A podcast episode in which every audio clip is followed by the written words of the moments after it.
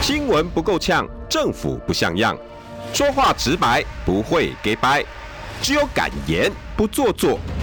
只有放手去战斗，政府才会谨慎不犯错。周一到周五晚上六点到七点，罗有志有话直说。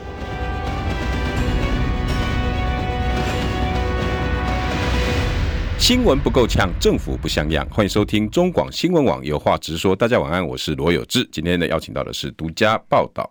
政治中心主任何豪毅。嗨，大家晚安。好，然后今天呢，大家应该知道这两天都是大事，都是对啊杀警夺枪。我没说错我说真的，我跑社会二十四年了，嗯，我应该因为跑只有大概十六年了哈。那后面是还一样持续关心嘛，就像嗯对我到外面呢，跟警察啦，跟一些。那其实媒体也都习惯，那嗯遇到社会还是丢给我。对，我说实在，豪毅，我真的好久没有听到杀警夺枪这种重案级的，对啊，对啊，尤其最这这这七八年来的新闻，几乎都是了不起。对啦，杀警是有啦，要到嗯对夺枪，而且杀警很多都是冲突，嗯嗯，没有到真的这样割喉啦、置对啊之这个死地啦这种，听真起的来嗯很可怕，那个血会流满地的。对啊，这、这个这真的是台湾重案怎么频频，我真的觉得，然后再来诈骗。嗯如果我记得没错，我二十几年前刚开始跑新闻，就一堆诈骗。对，那时候很多嗯什么猜猜我是谁啊，然后你孩子被我绑架啊。对，那、后来一我们一直在努力嘛，媒体那时候也都一直在宣宣导、宣导、嗯对宣导，后来就对嗯渐渐销声匿迹了。最近这几年不知道怎么 了，这些这些治安问题、治安那个以前消失已久的案子，都一直一直在浮浮起来。嗯，那尤其今天这个杀警夺枪，我知道豪毅你有很有感，是因为你也有认识很多警察，我哦以前也跑也过跑社会，对，嗯然后你你你你你今天也也也有做一些报道，对敌我意识，对，哎、我 我我知道哈，哎、说实在的哈，嗯各位听众朋友，我知道这一块哈，这两天有人一直在压抑，嗯，啊，人家都死了，你还一直在那边讨论这种东西。其实我我也不是说哦，怎么要怪嗯罪那个涂姓或者是曹姓远景，嗯毕竟人家已经殉职。对，但是重点是，是外面还有七万多个警察，对，你关心的应该是这个部分吧没？错。嗯敌我意识，你观察到什么啊？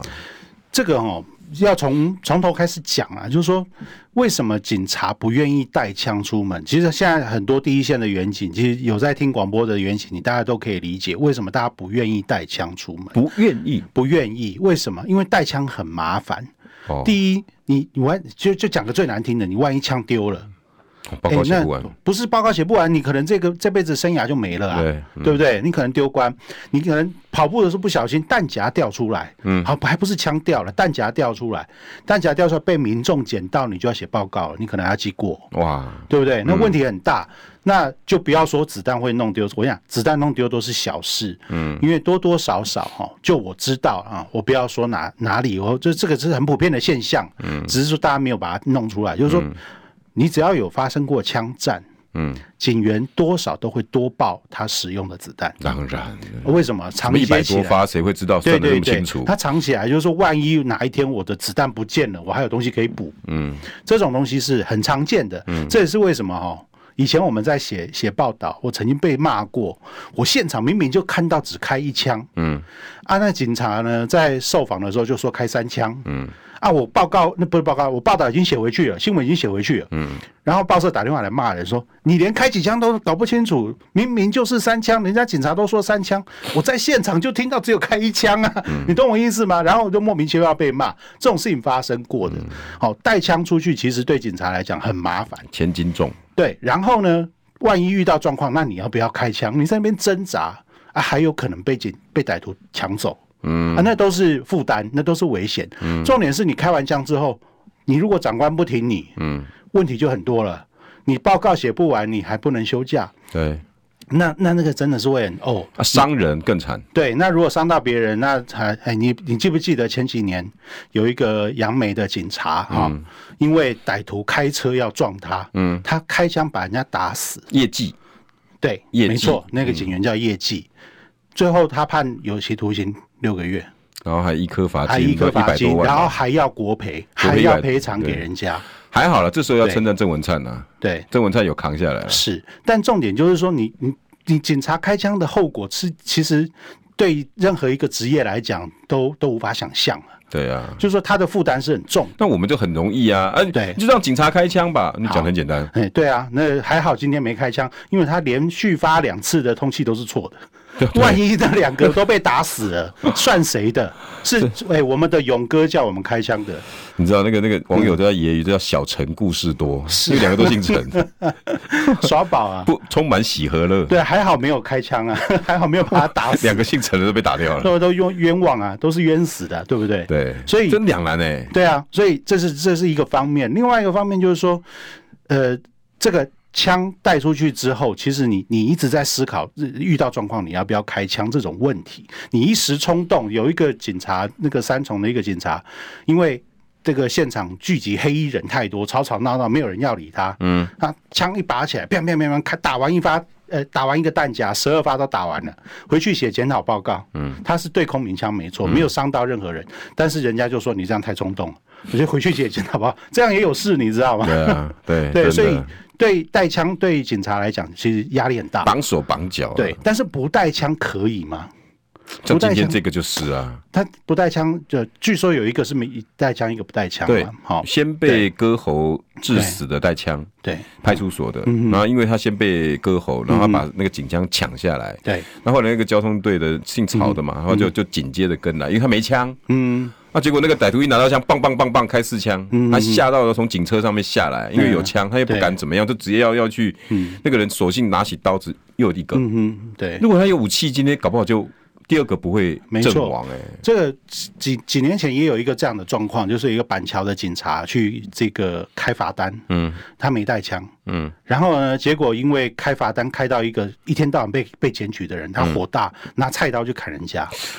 你记不记得这个案子？这个案子哦，后没来有后来那，没个那个警察就被砍得满身是伤，还好活下来。有哎呦，哦，他就是没带枪这，是所以高后来风险被的检行业嗯讨，后来被检讨说他为什么不带枪。嗯，这种这这种事情其实层出不可穷。是今天对嗯连那个连局长都有介就有介绍啊，说我们对交通员警一般不期待枪是啊，械，是啊，是啊那，奇怪了嘞，那那到底要还是不要啊？是啊，所以这就很两难嘛。那那嗯你刚刚以上讲那些，所以说更造成他们敌我意识就就是混乱还是弱就？就我我今天我支持用的对不对啊？没有错啦，就敌我意识是我弱我嘛我本来要讲这个事情，就是说他今天是去查赃车嘛，对，好民众报案，对啊，就是说他因为有人这个骑去骑那个租的摩托车，就忘了钥匙忘了拔对，结果车子不见了。这段哦，我说实在，我也是持问号，我嗯对嗯我不晓得是真的有有没有这件事情，因为毕竟是报案，对那现在也还没有拿来当做侦办关键，因没有嗯为我觉得这个也是其中一个点。不过已经你去查有看人写了，嗯，这个报案电话当事人是不是真的啊？我不晓 得，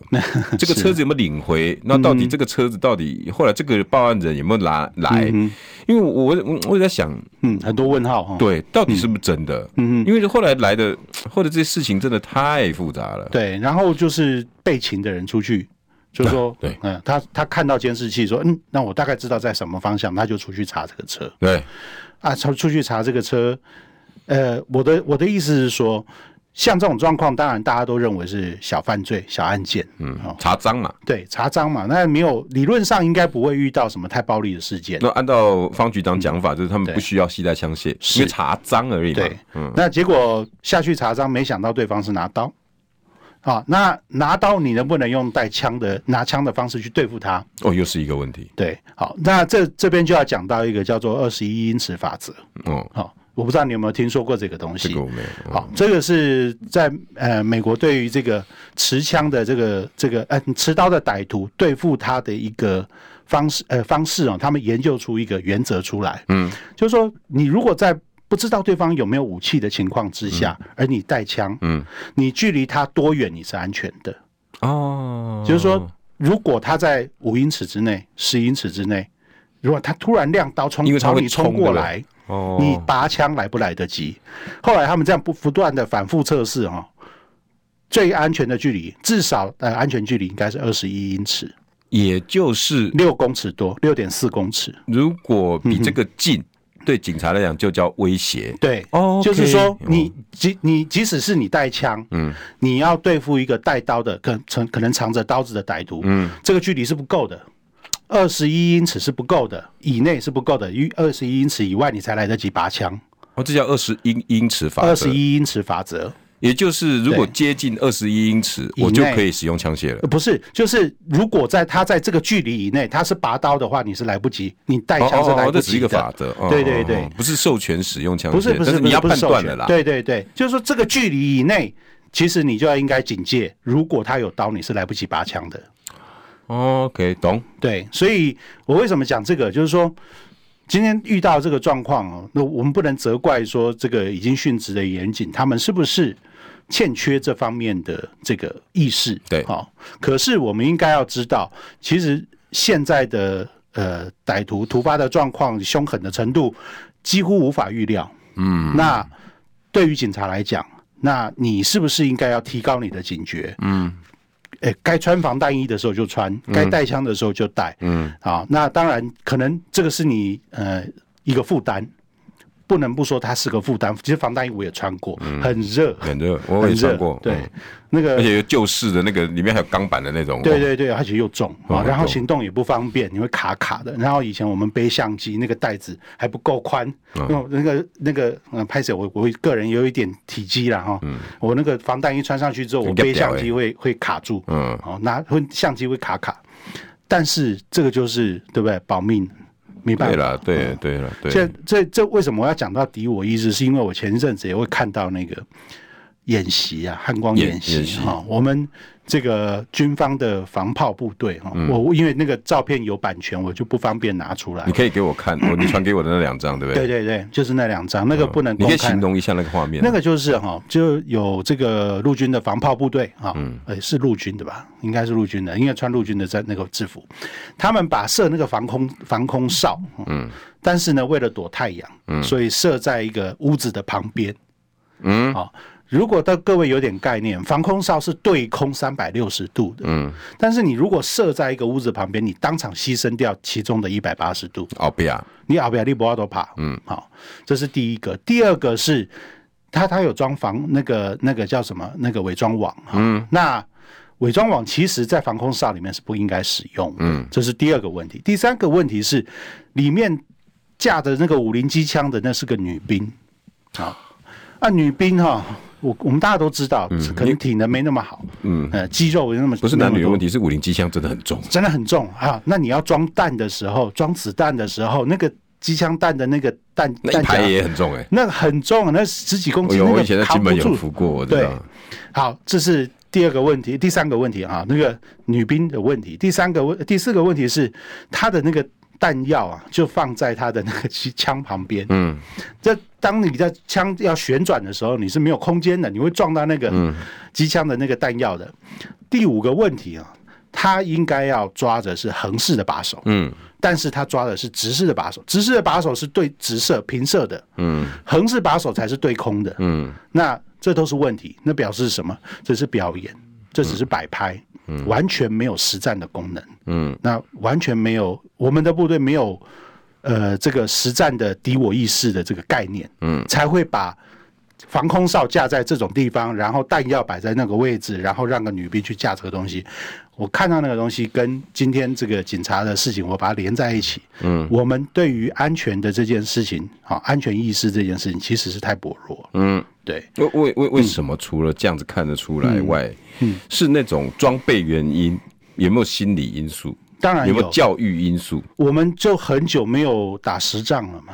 深圳真正的打仗的机会已经越来越少了嘛。哦，那还有就是，比如说工地高空作业，我们应该要上安全锁，但是工人几乎都没有在上的。除了一些应付检查的，几乎都没有在上安全锁的，所以你常常会听到那个工地有工人掉下来，高空坠楼意外，跟这个都是相连接的。嗯不是，那我们今天主要是这个警这些警察，他敌我对意识是有什么问题了吗？就是就是他第一，他对用枪这件事情其实是负担，心理负担第很他大。负担大，第二是他不认为出去这个这个呃，面对不知的不可知的状况是有需要做安全保障的这件事情。嗯，对，那这些都是需要不断的再教育啦。嗯在职训练呐，他们其实都有这个这个长训呐、都其实都有，但是就是没有办法落实在第一线的工作上。嗯，我嗯我我我跑社会很久了哈，其实我以前这些警察老兄弟们，他们。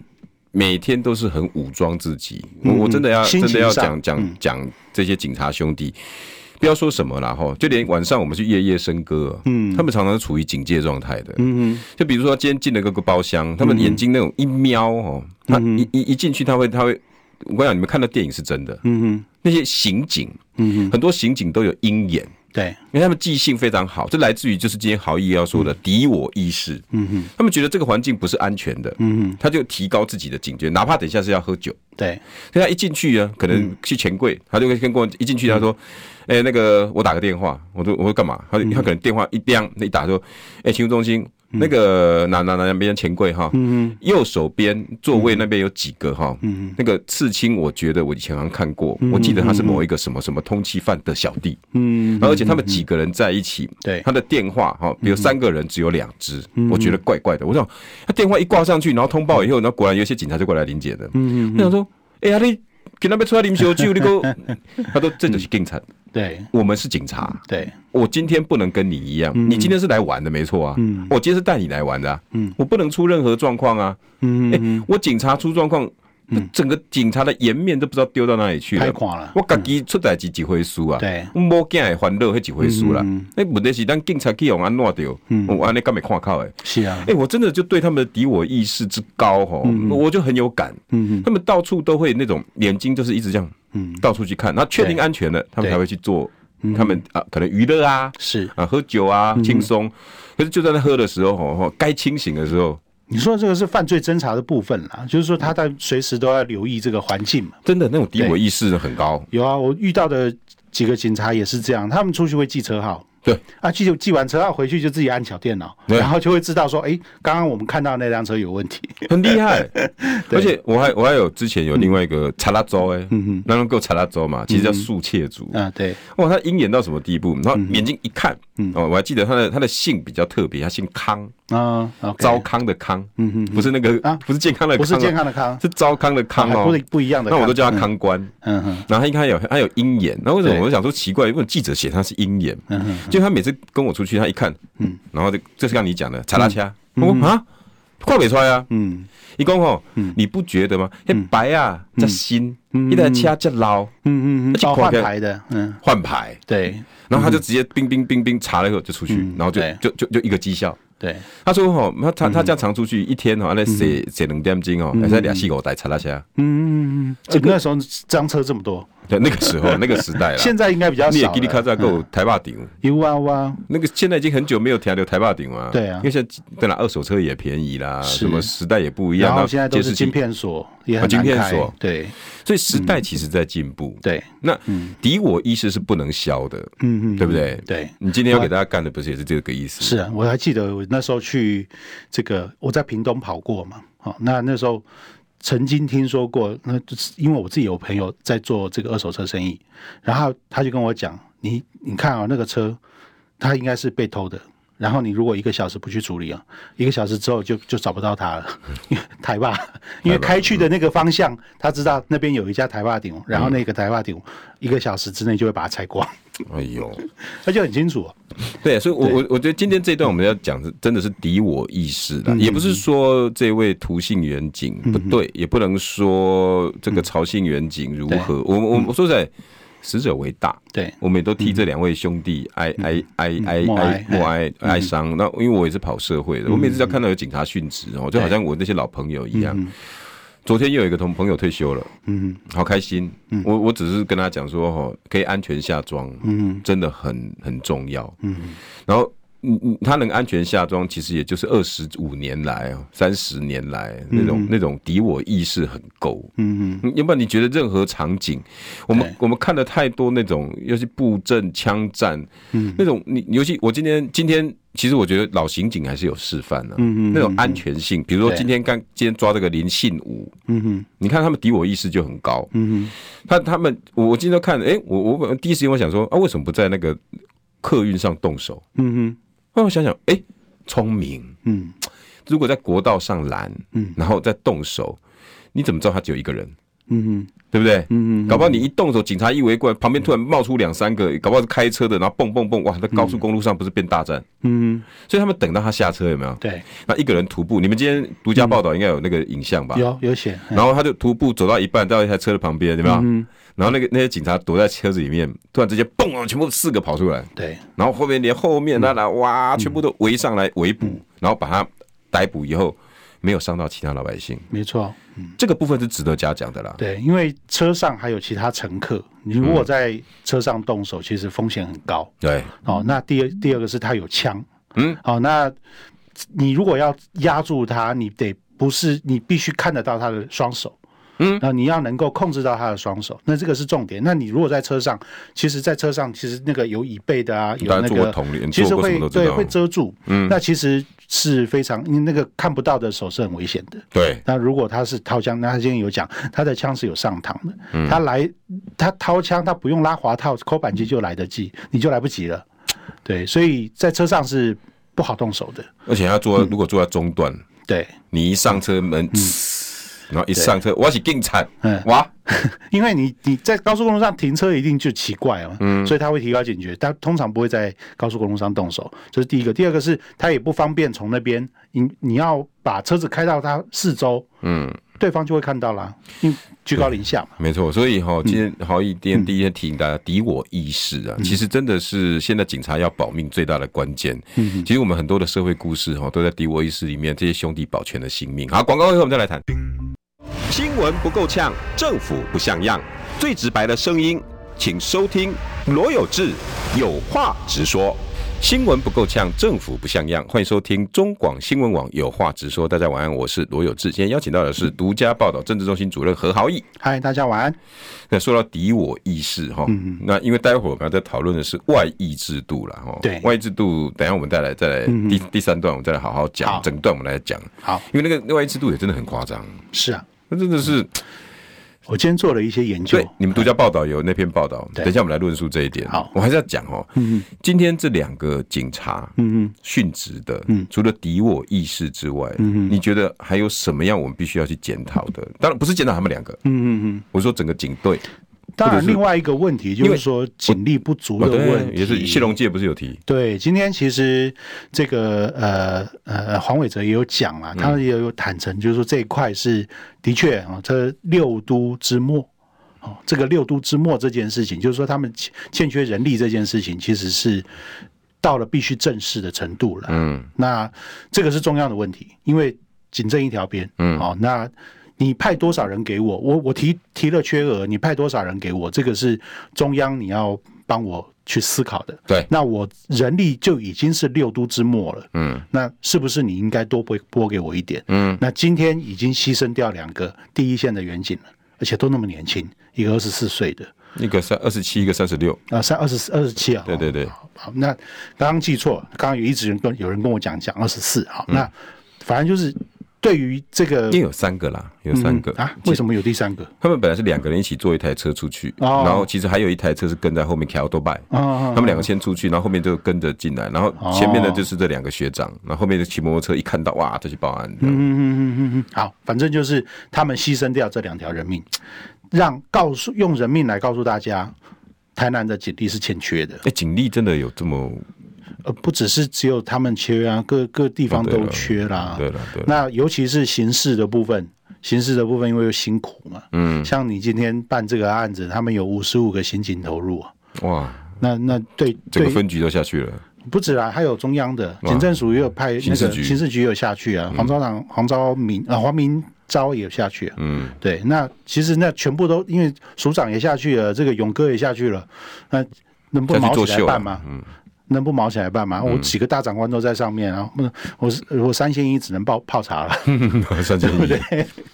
是啊，所以就是毛起来办了、那那这些人其实都不眠不休投入十七个小时，能抓到算是很厉害，因为这个人不用手机的。嗯那不用手机你怎么抓他？嗯啊，，就定只位嗯能不是啊你你没有办法用手机定位，你只能全程跟监，然后到处去调监视器啊，对，因为他还中间嗯还变装，然后还呃假装去南部，然后又突然从高雄。拼到新竹来，嗯，那这些都是需要大量人力去去处理。那对刑呃从事刑警的这一块的这个工作来讲，其实是很辛苦的。而且其实也不能说地方完全没责任呐、对，嗯如果我就算我拨一百个人给你，你吃得下去吗？钱 呢？薪水呢？你的统筹分配款，你的当然那是个，你的啦嗯你的你的，你有你有没有想要投入警力这一没块错，吗？这个压力很大啦，就是说他们财政的压力也很大，这让我想起来这个。呃，台南不是之前也有一个案子，嗯就是有一个那个是马来西亚华侨生吧，对，长就隆是大学，长隆大学的，呃，说被歹徒拖到草丛里面这样那样，然后死掉了。嗯，哦那记得呢？你记不记得那时候那个呃，黄伟哲还出了一个状况，说这个路灯只坏掉两盏，然后被人家骂。嗯，哦，那结果回头他去骂人家，骂骂他的这个下属说：“你们不要给我错误的资讯， 因为其其实是整排路灯都没开，不嗯是只有坏掉两盏。这很奇怪。，啊对，那那这件事情就就后来弄到中央，你我不知道你有没有印象，那嗯时候、那个苏贞昌开这个治安汇报，因为那段时间开没有开治安汇报，被江启臣骂有没有？对在咨询的时候嗯治安汇骂报到开了没？骂到他讲不出话 来。对对，好，所以他后来去开治安汇报。啊，突然开了治安汇报，大家就把他当一回事，要给他写新闻。嗯，可是我很仔细看他讲话，他说：“警察哦，随时要帮忙注意啊，这个哪里杂草过长啊，路灯不亮要回报。”你知道，我就把它写在标题，我说：“这个苏贞昌要警察管路灯跟杂草。对他啊，气死了，你知道吗？要跟跟才跟做立定 哦，对啊，所以我说他们以后又多了一个步骤，就是路灯杂草回报。就是警察的工作不要太多了对，而且你地方首长真的也要也要你要有自己敌我意识嘛，你怎么对讲敌我意识？但这些人其实应该管的是人事跟预算，嗯，而不是去管路灯跟杂草。对，怎么会苏贞昌去管苏是路灯跟杂草，要警察去注意这件事情？所以我后来把它写成新闻啊，那个苏贞昌跳脚，我把它写在标题上面，嗯 说你这个苏贞昌要要警察管路灯跟杂草，哦，这个实在是呃糟那蹋篇了。文章有三千多个暗赞，我猜大概超过一半都是警察。而且你看台南的警民比真的很低啦，对一比四百四啊，嗯，我们台北是一比三百三呢。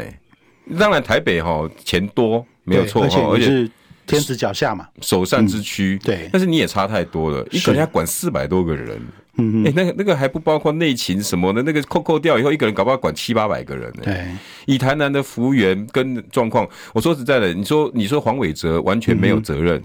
我觉得也难辞其咎。对，今天像这个，我其实有写到，他说台南的预编制预编制员额是五千三百五十一，嗯啊，预算员额四四七二，我不知道为什么就什么叫光预算员额？就是我有钱请对多少、啊？我有钱才请请这么多人啊、那可是你编制有五千三呢，可是你预算只够四千四，对啊，怎么会差这么多？然后现有员额才四千二。就是说，实际我现在人人手到位的，嗯还只有四千二，跟你的编制员额差了一千一。因为有要退休的啦，要请掉的啦。对啊，哦，那差了一千一，那这个这些事情还是要做，当那然谁了来做哈？啊，就剩下的人来做，对啊所以警力是不足，这是事实 啦。对啊这其实连连各个地方首长自己敌我意识都没有，对啊， 因为为因为其实台南已经不是第一嗯第一起这种治安事件了呢。对从刚刚豪毅讲，嗯，一路从长隆大学事件，对然后后来呢把周佑伟换掉了，嗯嗯，然后酒店又开枪，对啊，又把他换掉了，嗯，然后又换那个詹永茂，嗯，然后呢又出事，又把他换掉，然后现在还换这个方养宁，嗯，警察人事两年换四个局长啊，呃，方养宁能能不能撑下去，我有点怀疑。三年要换五个局长 啊，有没有差？当然有啊，人一直换，你你每一个主观的意志都不一样啊。对啊，你底下的人要怎么做事？对，对啊，从黄宗仁，行政体系，然后再来换一个周佑伟，又刑事体系，詹永茂督察体系，现在方养林回来又行政体系，我你那警察哈，因为我当过记者，你知道吗？对财经组的现在来管那个管你，然后明天换一个社会组管何豪毅，后天呢换一个国际组来管何豪毅，那看稿子一不一样？当然不一样啊，重点都不一样，对啊，啊你要不要去适应他？很痛苦啊，很痛苦啊我稿稿子一直改啊。 对， 那你说这些警察，刚刚豪毅已经讲了，人人人警比这么低，对，结果呢，警上面的长官又一直给我交办这个交办这个，换一个又要换另外一个，我一直在适应，一 直在适应，嗯，沙泥瓜能泥沫，然后变成治安，大家那边俩姑那边招比，嗯，其实警察跟治安、跟安定真的很重要。广告回来我们要讨论哦，外衣制度呢，独家报道。新闻不够呛，政府不像样，最直白的声音，请收听罗有志有话直说。新闻不够呛，政府不像样。欢迎收听中广新闻网有话直说。大家晚安，我是罗有志。今天邀请到的是独家报道政治中心主任何豪毅。嗨，大家晚安。来，你们的报道是有关外溢制度，我简单是嗯跟听众朋友，现在开车可能也今天没有 follow 到哈。很多人今天对外溢制度很有意见，对嗯蔡总统今天也特别讲了，把蔡清祥找来，哎，外溢制度检讨一下吧。应该要讲，应该要检讨。啊那为什么怎么回事呢？嗯因为各位听众朋友，就这一次的这个林信武哈，他就是外溢制度下面的受力者嗯漏洞嗯啊漏洞漏洞啊，比如说。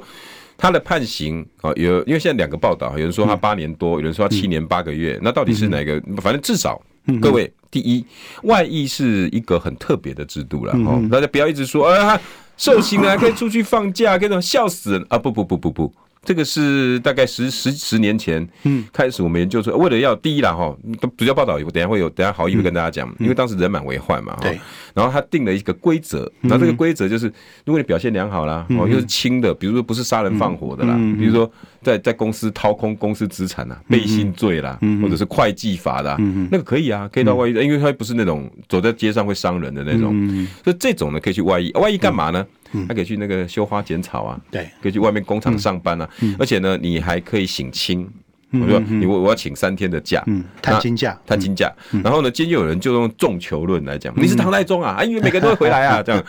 我我说实在哈，个个嗯，情绪上我就是是可以发泄啦，是哈但是但是如果如果在真正外衣制度是一个世界各国都有嗯了，独家报道今天有写，但好像也会说哈，对所以但是林信武呢，为什么今天会被大家骂？嗯嗯，主要是一他八年，对，在外衣制度里面，嗯七年以下直接可以送外役的审查委员会、o k 但是如果你七年以上到十五年，你除了服刑满两个月以上之外，而且累计处遇要到累进处遇要到三级以上，嗯嗯有跑过监狱的这个三级没有你想象那么简单。什么叫累进？嗯我每次哈罗罗管理员给你打两分，嗯那个何管理员要给你打五分，那个会打八分，就是一直进步，人家感觉到哦，力无力如来如何哦，嗯然后要到三级哦，那个一一段路，结果对嗯今天这个八年，而且这么重刑，他竟然关几个月嗯，就去外役了，对，这很怪啊。是，那如果今天没有这个漏洞，嗯他不会因为出来然后跑掉，然后回来杀了这两个警察。嗯所以如果我们源头来看，外衣制度真的要检讨。要检讨哈。你这我举个例子，我今天花很多时间去研究日本的外衣监哦日制本嗯度，日本的啊，日本人口大家知道有一亿两千五百万，嗯，好，你知道它有几个外衣监吗？一共就六个，六个在今年以前只有四个，嗯，好，那它每一个外衣监可以收多少人呢一千， ？No No No，少两个零，哇，只有收十个，哦十最多十四个。我算到的，今我今天看到的资料最多十四个。嗯，好、也就是说，它全国一亿两千五百万人口里面，外役间收六十个而已。哦，OK，我们收多少个？我们收一万一千个。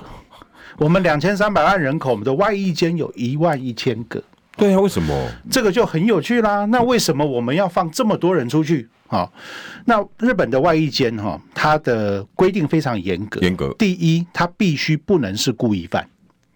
故他是故意犯。就我们通常刑法就是犯犯犯处罚两种，一种故意，一种过失。啊啊啊，OK，有没有？故意犯就是我是有意要出这个触犯法律的。对，好、那包含他的这个呃故意的程度、恶性的程度，什么都都算进去。只要是故意犯，就是不能够外衣。啊，OK，所以不管你重罪轻罪，只要是故意犯就不行。 OK 好、第二，他必须是呃服呃服刑超过一半以上，十年那就要五年，五年，五对年就要但是两年半呃。我跟你讲，因为故意犯没有那么重对的罪对的，对所以也没有所谓十年的过失犯就，大概都是两啊。三年的，对对，对，好，那有一个，甚至其中有一个外役间的规定是，我只收交通事故犯，哦，就是比如说造逃，到逃酒驾，嗯，哦，或者是你这个牌照逾期未缴税之类的啊、这种它有有时候会用到哦刑罚，嗯，好，但是这种刑罚通常很轻，嗯，好，所以我只收交通事故犯，嗯，那这种就是非常轻的啊、所以第一，你的罪本来就轻；对第二，你又不是故意的，嗯，所以你没有逃跑的这个理由，再加上你的刑期又已经超过一半了，嗯，那所以你你就会想要好好的把它做完，那你就不会逃掉。对社会所威以胁性没那么高。这十年来，这六呃四处哈，因为有两处今年才设的，这四处的外役监，日本的这个四处外役监，这十年来只逃了一个，嗯，只有这一个，而且这个是外国人，哦，这个还不是日本人，如果是日本人，大概连逃都不想逃，嗯，哦，所以这是日本的外役监制度，哦，好，原来如此。那我为什么今天要讲这个？就是说，我们为什么会把一个呃今天这个林信武他是什么前科？他是加抢夺重强加重强盗，嗯，加重强盗是什么意思？累犯他是预谋的，对，他带着凶器去犯的案对子叫做加重，好、他的恶性，他的故意已经非常的明显了，嗯而且他是判了，他是两个加重强盗罪合两次并哦合并处七年十个月，对那另外还有其他一的些罪哎窃盗嘿啊什么的，对，还有再加上两个窃盗，所以这种案例在日本是不可能把它放到外衣间的啦。对，哦，这是最重要的一个原则哈、就是它本来就不应该放在外衣间。嗯，那为什么我们要把这样的人放到外衣间来？嗯人满为患，因为监狱满了，嗯，哦，我们的监狱大概超收百分之六十了。对啊，这各监狱不状况不一，但统计起来大概超过百分之，我可以收十个人，我塞了十六个人的地方了。对，好，这样这样的一个状况，所以基本上我们的矫正署就是啊，我们就尽量开方便之门，能出去就出去。嗯，所以把这种人放出来，啊这是第一个。第二个是他是逾期未归。嗯，那照矫正署今天的说法，四十八小时的逾期未归还不会通报。嗯，也就是说，他在没有通报的情况之下，警察拿着他的身份证。看着他，我都不知道他是逃犯。对，那这个问题就更大。嗯，那矫正署今天有没有这个责任对这两个警察的生命的失去，应该要负起一点道义责任吧？可能法律上你没有责任，但是你的不作为导致了这两个警察面临这么大的危险，嗯，而且送命了，嗯，这是官方的不作为所导致的。啊、第一个不作为是该盖监狱不盖监狱，嗯，你把人把他送出去，对，哦，这是第一个不作为。第二个不作为是他已经逃掉了，但是你没有通报。嗯，当然你在法律上可能这个程序是合法的，嗯，可是这两个警察就因此而送命了，是不是有问题？嗯哼，好、这是我今天写这篇分析稿的问题的的主要的所在。韩国更夸张啦，韩国的外衣间也是十几个人而已啦，嗯而且韩国呢是三十年只跑了一个，嗯，但我没有时间仔仔细研究，因为今天时间太匆促了。韩国只有一九九七年左右那时候跑掉一个，嗯，好、那为什么我们的外衣间跑掉？呃你知道我们外衣间跑掉多少个吗？三十九个，三十九个是早上说的，嗯对好后来更变为什么早上49说早上说三十嗯九？因为监察院去年就做过这个调查报告，哦，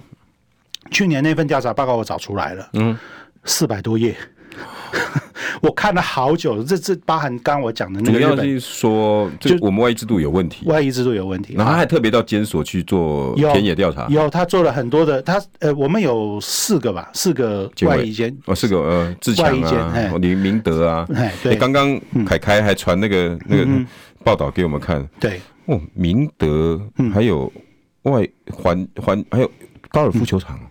哦好好，然后嗯对嗯吃的，凯凯说吃的比营养午餐还好啊，是，所所以以假的福利这么好，呃很有趣哦，那个外衣哎间不其不实有趣好不好？哎，我们没兴 趣。你你没兴 趣，我是我们可以去打球嘛。哎哦哦哦哦，OK OK，我跟你讲哦，那个花莲哈、到目前为止，我们还有两个嗯逃掉的外衣间的人没有回来，到现在为止还有两个哦。哦嗯人家十年跑一个，韩国三十年跑一个，嗯，我们呢到今年为止有四十九个，嗯啊，那四十九个里面有四十七个抓回来了，嗯。还有两个还没回来。 可是如果按照民进党的算法，会告诉你说，嗯人家三十几个逃一个，我们一万多个才逃三十九个，你看我们的制度多好。那最最好是这样算了 啊、逃一个我们都吓死了。今天就是逃掉的那一个砍的 人的啊、是不是如？果不过民进党不是很容易会用啊，这种对呀、对呀、对呀、对对嗯对你就 把分母变大，所以事情就变小了。对对对对对对，就监察委要到底调查什么？啊，我跟你讲，我在监察院，我从零八年开始跑监察院嗯了啊、当然前面有一段时间没有监委，我觉得那个时候做的也不错啦。嗯哦，监监察院是这样，监察院呢一年对光是矫正署，他要纠正他十几次。嗯我看到的光是纠正案，我一年要纠正十几次。嗯请请问矫正署到底针对监院的纠正，你做了什么改善？嗯我我很清楚啦，因为其实我自己有朋友，我自己有朋友呃亲亲人啊，在在当狱卒，嗯嗯我非常清楚他们的心态是什么，就是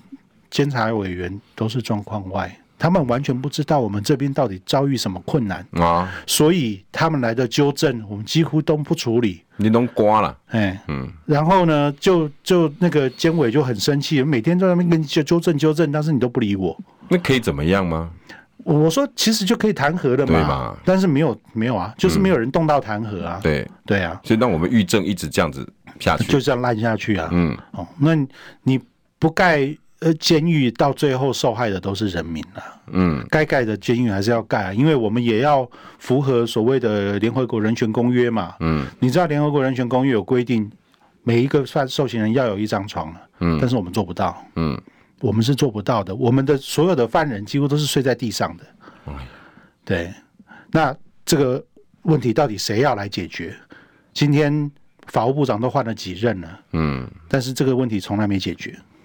所以你今天说要检讨外役监制度，该检讨，但是你你把这些人都收回监狱吗？不可能，因为监狱放不下。对，对啊，那怎所以么办呢？你不多盖监狱，那你就只好这个目前这个状况继续放着啊。嗯。对啊，那可能还会有下个警察受害啊。其实大家可以去思考看看了嗯哈。第一，该监狱是一个办法，哈，这个也也也很多人已经讨论很久。但是第嗯二，第这个这个盖监狱，请问一下要盖在哪里？嗯盖在你家好不好？盖在桃园好不好？盖在那个彰化好不好？嗯如果回先回馈金够的话，我是很乐意了。通常不太会有任何的居民会愿意被盖监狱啦。是嗯你不管你就算是荒荒荒郊野外，我跟你讲，那个居民抗议一定是嗯络绎不绝，是所以那个要盖监狱又是一个困难，嗯这个我可以理解。对，那可不可以从司法制度，我们是不是送太多人进去监狱关了？但有一些人确实是需要。对，那问题是，比如说精神状况，我比如说什么失觉失调，我们常常讲的，如果你真的要盖监狱，那精神病院不精神监狱是不是要赶快去做？对啊我们也没做。精神病院这个监狱，这个我从前年吧，我在立法院就看到他们在讨论了，对但啊现在还没有结果。对不对？你嗯到底要把失觉失调这些人视为故意犯，嗯还是说他是因为病人？这个我们到现在法律还卡在那个地方，嗯也不也没办法做个定义，没有这个法，那你也没办法盖这个监狱啊，嗯对不对？所以等于这些人蛇鼠一窝，全部都关在一起。铁路杀警案你记得吗？对啊那个就是视觉失调嘛那。后来又去鉴定说不是啊，嗯呃，就反复嘛，就是说这样。这我们的法令制度就是这样。我提供一个数字给大家听啊，因为我也做过这方面的研究哈。我们去年一年啊，看精神病的病例病例数，嗯，是两百五十万，嗯判这个这个呃呃，以诊断证明出来是失觉失调的有十一万人。哦哟，嗯所以你走在路上啊，你就要思考一下，如果你被人家跟人家生这个呃行车纠纷啦啊，嗯，这个打架，嗯，你要思考一下哦，这十一万人里面有没有刚好对方是就是其中之一？你真的要跟他跟他嘿嘿狗嘛？，对对对，然后你跟他打完之后，你发现你们不能跟他求偿了，因为他失觉失调。对，哦，这种状况是如果非以常你的普遍嗯算法，两千三百五十万分之十一万，那等于两百多个就一个，有哦，我的嗯有比例哦是高的耶。很高哦，对啊，有有有，我真的真的觉得这个这嗯个这个司法制度的改善哦，我们真的要大家去思考看看。嗯比如说像一万多个人对比人家六七十个，这个比例这么高，那我们到嗯底开了什么方便大门？对，就是明明规矩定在那个地方，嗯看起来都很高。我刚刚念给大家听了嘛，七年以下的才可以。嗯那为什么后来又有一个八年到十五年的也可以嗯，呢啊？对， 然后十五年到二十五年的也可以呢，是然后再加一个无期徒刑也可以，对你只要累计处遇到二级，嗯，你就有可能。对，那累计处遇到一级，你连无期徒刑犯都有可能外一监，现在大家只有死刑犯不能外衣监，对其他都可以耶，无期徒刑以下都可以。对啊，那这些人就是刚刚豪毅讲的日本的法令制度里面不准出来的那些人嘛，是啊，不要说不要说到八年到十五年了、不要说无期徒刑以下，嗯对，连七年以下大概都不太能进去吧。是啊，可是我们就开了这个方便门，没错，你看起来好像有把累进处遇算进去，难度好高哦。问题是，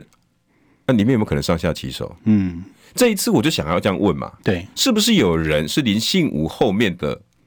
黑影人？到底谁让他过了这些关卡没？错，如果以豪毅今天在独家报道他们写的，嗯嗯，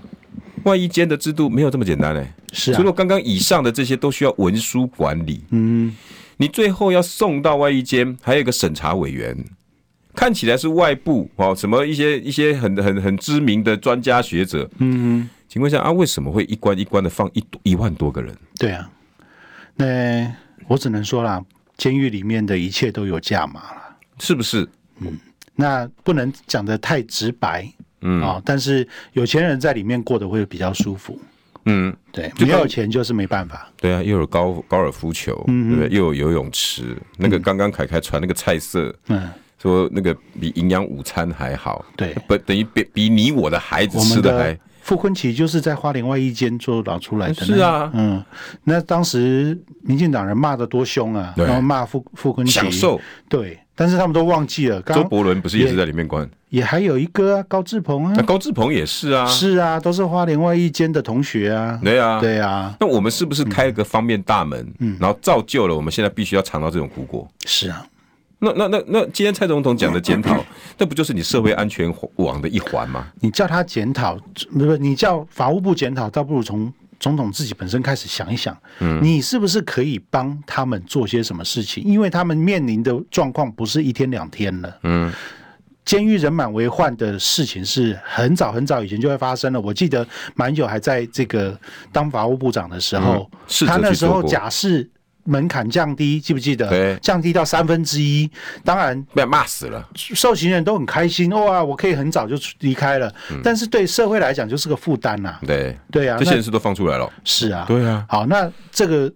这个这个叫什么？你你这些该负刑责的这些责任、法律责任的这些人，轻轻松松的就出来。我记得有一个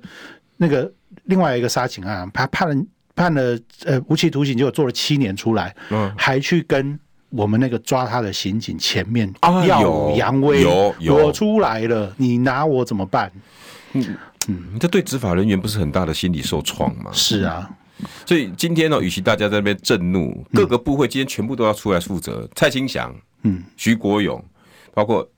蔡英文总统你自己，是，到底能够帮我们做什么？如果你觉得马英九之前做的那么不好，不要一直在马维拉了，好不好？你也会变蔡维拉。